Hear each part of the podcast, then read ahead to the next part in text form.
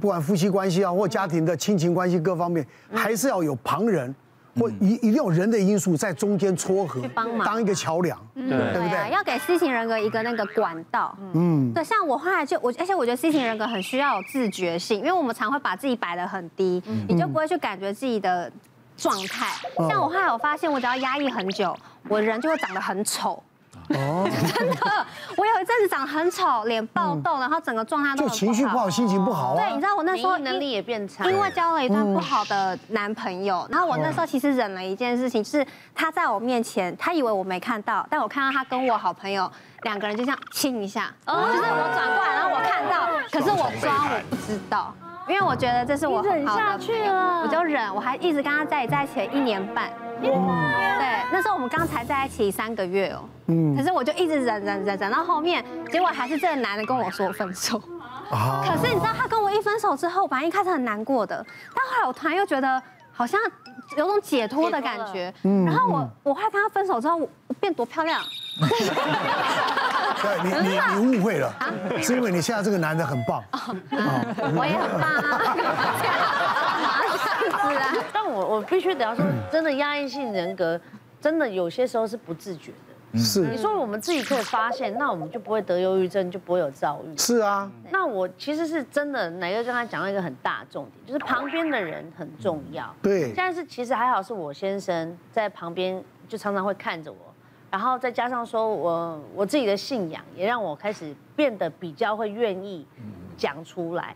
其实大家都会觉得说，我年轻双十年华的时候，其实蛮叛逆的。嗯。所以我一结完婚之后，四年内生了三个小孩。真的，那厉害，佩服。对，大家都会想说，哇塞，怎么可能？小孩在生小孩啊？是。对你这样，但我那时候其实没有觉得说这件事情是一件什么事。嗯，后来开始我生第一胎的时候，我就你知道生小孩最怕的一件事情就是，嗯，他没有东西是可以学习的。每个小孩每个生物出来，他没有遥控器，嗯，他没有说明书，那你可以参考。可是每个小孩的个性又不同，对，没错。然后再加上说我是一个很敏感的人，然后再加上我又压抑，我就开始产后忧郁非常严重。哦，我产后忧郁是。我看到一片叶子掉下来，我都会掉眼泪，会哭哎！哇，你林黛玉啊！哇，我是真的吓到哦，而且我是后来你知道我是被谁发现我有产后忧郁吗？而且是被判断是真的要要追踪的，是我的医生。哦，那我医生他只问我一句话说：生完你还好吗？我很好啊。他说：那你的小孩呢？很乖啊。那你有没有你你现在开心吗？还是不开心？哎，我就很好啊，嗯，然后他就完蛋完蛋，这这这重度忧郁症，因为每个生完小孩的妈妈都会，医生我真的不行，他就会开始一直抱怨，这个是生理正常，这才叫正常，我都没有哎，我就是都我很好啊，我很 OK，然后我他才跟我先生讲说，你老婆是不是比较会压抑啊？在那一胎之后，医生就说哦，那你要注意哦，因为她有产后忧郁。如果你以后会再生小孩的话，你要特别留意。我产后忧郁的第二胎是史上最严重。哦，我是严重到我看到小孩哭我就跟着哭。哦，然后我抱着他哭，我我哭他也哭，然后我看着树叶掉下来我也哭，我看着夕阳我也哭，嗯，然后那时候我老公又在外面又是在上班，呃对，又高阶主管，一直开会，我就真的动没掉，然后我先生就说我辞职吧。嗯，我我觉得你看起来不太对劲哎。哦。我回来家里是那种狂，人家是生完是胖歪的，你是狂瘦，在那个状态是整个就是枯萎的感觉，对，憔悴，真的憔悴。然后生完第二胎，然后到生到第二、第三胎之后，可能也就生多，也就习惯了。越生越 happy 了，越生就越越哎，就是哎呀，他哭啊，没有，他肚子饿了，然后他哭啊，他现在一定是肠绞痛，没关系，过十五分钟再痛再说，就类似这种。然后我先生也开始跟我讲说，你不要心情不好，他就会请，比如说啊，奶哥在我们家附近，跟我家小孩很好，他又爱小孩，来来来，奶哥你帮我带个半个小时一个小时，我带我老婆去吃个饭，嗯，或带我去看个电影，或者请我妈妈或我我姑姑过来。带一下下，然后让我们两天一夜要去舒压啦。我生完哦，抛抛弃小孩，我生完两个多月吧，生老二的时候，我严重到康哥说侯中康先生，嗯，他说不行，黄小豪再这样子真的不行，走走走走走，带我们大家去香港，去让他整个 happy 一下，你这样才会让他解压。嗯嗯，好了，回来就第三胎了。解压，解压，真的很重要啊。那我们现在讲这个压抑，我有一个朋友，他是一个公司老板，自己是一个公司老板，他就是那种生活非常非常规律，不烟不酒。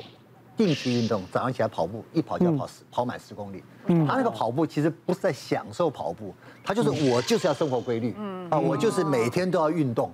嗯，所以每天一定要跑满十公里。是啊，所以那个那个十公里对他讲是一个自我要求，自我要求哈。然后他在公司里面一旦有压力的时候，他就知道说啊，这个当老板呢不能动不动就骂人。他有压力怎么办？去参加铁人。啊，跑步、骑车、游泳，又把那个强度再拉的时候，他觉得这个可以舒压。就他有一次。听电话，那不是听电他就开始一边耳鸣啊，是，他就换这一边，他换这边，这边换，你这边听就很小声，换这边，一直到有一天他说，哎，耳鸣好了，没有没有不再叫了，那回回到这个自己习惯这边，回到这边发现电话听不到，哦，就听不到了，哦，他那个时候才会发现，哇，这个就有点严重嘛，嗯，就马上去看医生，看医生之后，医生马上做一些检查之后，就说这个就是这个急性耳聋，就后来因为他时间拖得比较久，后来医生做了检查之后发现。也查不出什么原因，就认为就是压力、免疫系统有问题。嗯，因为他时间拖得比较久，用类固醇用什么方法，就治疗的效果就很不好，比较不好，很不好。那当然，当然后来就长期追踪治疗之后，当然有恢复一些了。是，恢复一些之后，其实两边的听力就很明显的差异。嗯嗯嗯。所以其实这种免疫力的跟长期压力。这已经还是有关系，是的。大家其实都已经有那个概念，知道说可能有产后忧郁这个东西，但自己忧郁的时候，其实每一个人表现都不一样。而且我们今天讲那 A B C D 人格，大家反应都不同啊。像我那时候反应当然就跟你完全不一样。我那时候就是产后忧郁之后，随时都是一把火。然后有一天，你确定是忧郁？但是我跟你我先我先讲完，就我老公那天，也很他他就是个很温的人，他就突然开了那个照片。跟我说，反正就有一个很漂亮的呃 model 叫 Kimberly，他就说哇，你看这么不科学，他那么瘦，脸那么小，然后胸部那么大哎，这样，然后我听他就说，现在是要讲我胸部垂是不是？那个没有讲过，他马上掉，就马上就掉进那个忧郁里面，我说那我就去隆乳啊，然后就开始吵架这样，所以每一个人格他表现的都不同，但是我们聊了以后，真的大家都会用不同的方式去经历经历这个过程。那妇产科医学会其实一直都有叮咛大家，尤其我们这种临床科医生，因为真的有产后忧郁的妈咪，她不见得会跑去精神科，她会在各种不同的科里面游走，然后有那种病痛的表现。她来，你看她的神态，看她对痛的叙述，然后就要关心她。所以真的像你刚刚说那种，我什么都很好的那种，那种是特别要让我们坐下来多花点时间跟他聊的，因为真的不好。第一型人格了啊！好，第一型人格好忧伤，常沉溺悲伤快感。嗯，又悲伤又快感。快感。仔细回想了一下，就是我发现我什么都很容易哭，这个状态不是发生在产后，我年轻少女的时候就常常是这个状态了。就是，嗯，我坐公车的时候看着窗外，我就会一边挂泪一边哭，然后站在 Seven 前面打，站在冰柜前面，然后我说我不知道喝什么饮料，然后我就哭。然后我到现在，我到现在还是会。好，我说干嘛选择？你就全部都要。你这，我需要你，我需要你。因为到现在，我老公还是会常常抓不到我哭的点，他就觉得跟我相处有时候会有一点压力，因为他很怕他讲错话让我哭。因为像有一次我就是洗澡出来，然后我就敷着面膜这样，然后这样走出来，我老公看到我就说：“哦，纸片人。”然后我觉得哇，好开心哦！你是不是觉得我最近瘦身有成？你是在称赞我身材很好？这样他说，然后说不是，是你脸上有纸，所以你是纸片人。我说，所以。你觉得我很胖吗？你是不是觉得我身材不好？什么？就是我很容易把他人的一个小小无心的话放大，然后让我自己沉溺在一个很悲伤的状态里面。是哦。所以反而我我觉我知道我这样的行为会给身边的人造成一点压力，但我真的没有办法克制。真的，现现在有没有好一点呢？你如果现在你这样，你这样。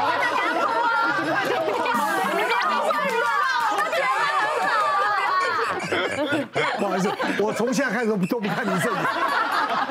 D 型人格的发现也是更更晚期的事情了。那这个 D 呢，其实就是那个忧郁症 （depression） 的那个 D 哦。所以这种人格特质呢，就是呃更容易得到忧郁症之外，还有焦虑症。嗯，那甚至还有那个 PTSD，就是创伤后压力症候群。嗯，那曾经有一个案例，就是说有一个男生，那他是呃结婚了之后，然后呃去美国公司上班，然后把老婆带去。后来呢，先那个公司又说，哎，现在台湾有一个更高的位置，你要不要回来接？那那个男生就说好。那可是太太说，可是我在这边读语言语言班，我可不可以念完再回台湾？那先生就说可以。结果呢，没想到。太太在那边读语言班的时候，因为太太不会煮饭，然后每天就固定去一个餐厅吃饭。没想到就跟那个餐厅的厨师就好上了，而且那餐厅厨师是女的，他们等于是女女恋这样子。哦，对。后来就是呃，这个男生先生发现了之后，当然就不能接受啊。可是那太太太后来变前妻，就说。我真的发现说我我是喜欢女生的，所以两个人就没办法，就只好离婚。这个男生走不出来，他回到台湾之后就一直觉得他的心会痛，是真的心脏痛那种心痛。嗯，可能医学上有一个叫做那个 Heartbreak Syndrome，就是心碎症候群。然后就看看看了之后，这个医生觉得他的这种痛应该是心因性的，就是个性引起的。因为这件事情到后来就已经经过十年了，他手机保护程式还是他跟他前妻的婚纱照。嗯。然后所有的人要帮他介绍朋朋友对象，他都拒绝。对，他也不是说讨厌女生，但他就觉得说，呃，他他不要再去尝试另外一段感情了，他宁愿就是，呃，去去回忆他们刚结婚的时候的那个美好。刚 Joyce 我要哭了。讲到那个，他说他病人心痛，这个我也有心痛。很很很实在的，就是也是也是跟男朋友分手，嗯，然后我就半夜在家里躺在家里的地板上一直捶地板，说我真的心好痛，是真的，我觉得我要去挂急诊，就是他就是一个。小痛就是被捏紧，心脏被捏紧的那种感觉，就是喘喘不过气来。对，然后就是觉得天哪，原来这就是失恋的感觉啊！我心好痛，我快要死掉了这样。天哪，我看到一个活生生的琼瑶哎。对对对，就是真的姿势是趴在地上这样子捶地板，我很适合那个山无人，天地合，才敢与君绝。这是琼瑶拍新戏，我会推荐你，好不好？那像这种 D 型人格，他平常就比较。忧郁，那他有一种，就心理学上叫自证预言，他会一直一直反复一样的事情，然后他出现一个白马王子，特别美眉，他出现一个白马王子，他有他会以为那是他的新的浮木这样扒着，然后当那个幻想破灭的时候，他他又会是一个重疾哦，嗯，像我们有一个二十几岁的妹妹，她早上来门诊的时候说，哦，我心脏好痛，我胸口好痛，我在想说妹妹嘛，可能就我们也不好意思做太多检查，开点药就让她回家了，哎，结果。晚上，哎，说急诊说有有一个有一个人有一个年轻妹妹胸部很痛，然后我们真的去看，哎，怎么又早上那一个妹妹这样子，就真的给她照心导管，心导管发现血管是好的，嗯，可是那个心脏就是扭成很紧的样子，哦，那它它是有一点变形的，所以它正是在这个日本。刚发现的时候叫做这种章鱼湖，一般心脏有点像甩牙嘛，像像芒果这样，它就这样扭曲。那在心脏扭得很紧的时候，其实心脏血液是进不了自己心脏肌肉里面，所以它它表现真的是一个心肌心脏缺氧，严重的心绞痛这样。是，那这种就没有办法，就让它自己好转这样。嗯，原来就是这个梅梅她她其实已经失恋好几次了，然后这一次她又又一个又又一个男朋友，她又又又甩了她，然后发现也是跟那个。很像是他，他跟他的好朋友在一起就就甩了他这样子，所以又又又扭一次，所以他就他就他就这一次他就受不了了，双重背叛那就受不了了，就嗯就就就是一个这个大发作这样。我们家说人呢，这个心理啊影响生理，真的是这样子。嗯啊，我觉得整个情绪会影响到我们的健康的，所以呢，那面临到压力的时候，或者情绪上的时候呢，其实啊，适当的去做一些抒发，不管找朋友、家人。啊，或者找自己喜爱的啊，反正人事物去怎么样去改变。那当然了，每一个人性格不一样，但是不管性格怎么样啊，都要找找适合自己的舒压方式。好，谢谢大家，谢谢。别忘了订阅我们 YouTube 频道，并按下小铃铛，收看我们最新的影片。想要看更多精彩内容，快。快点选旁边的影片哦。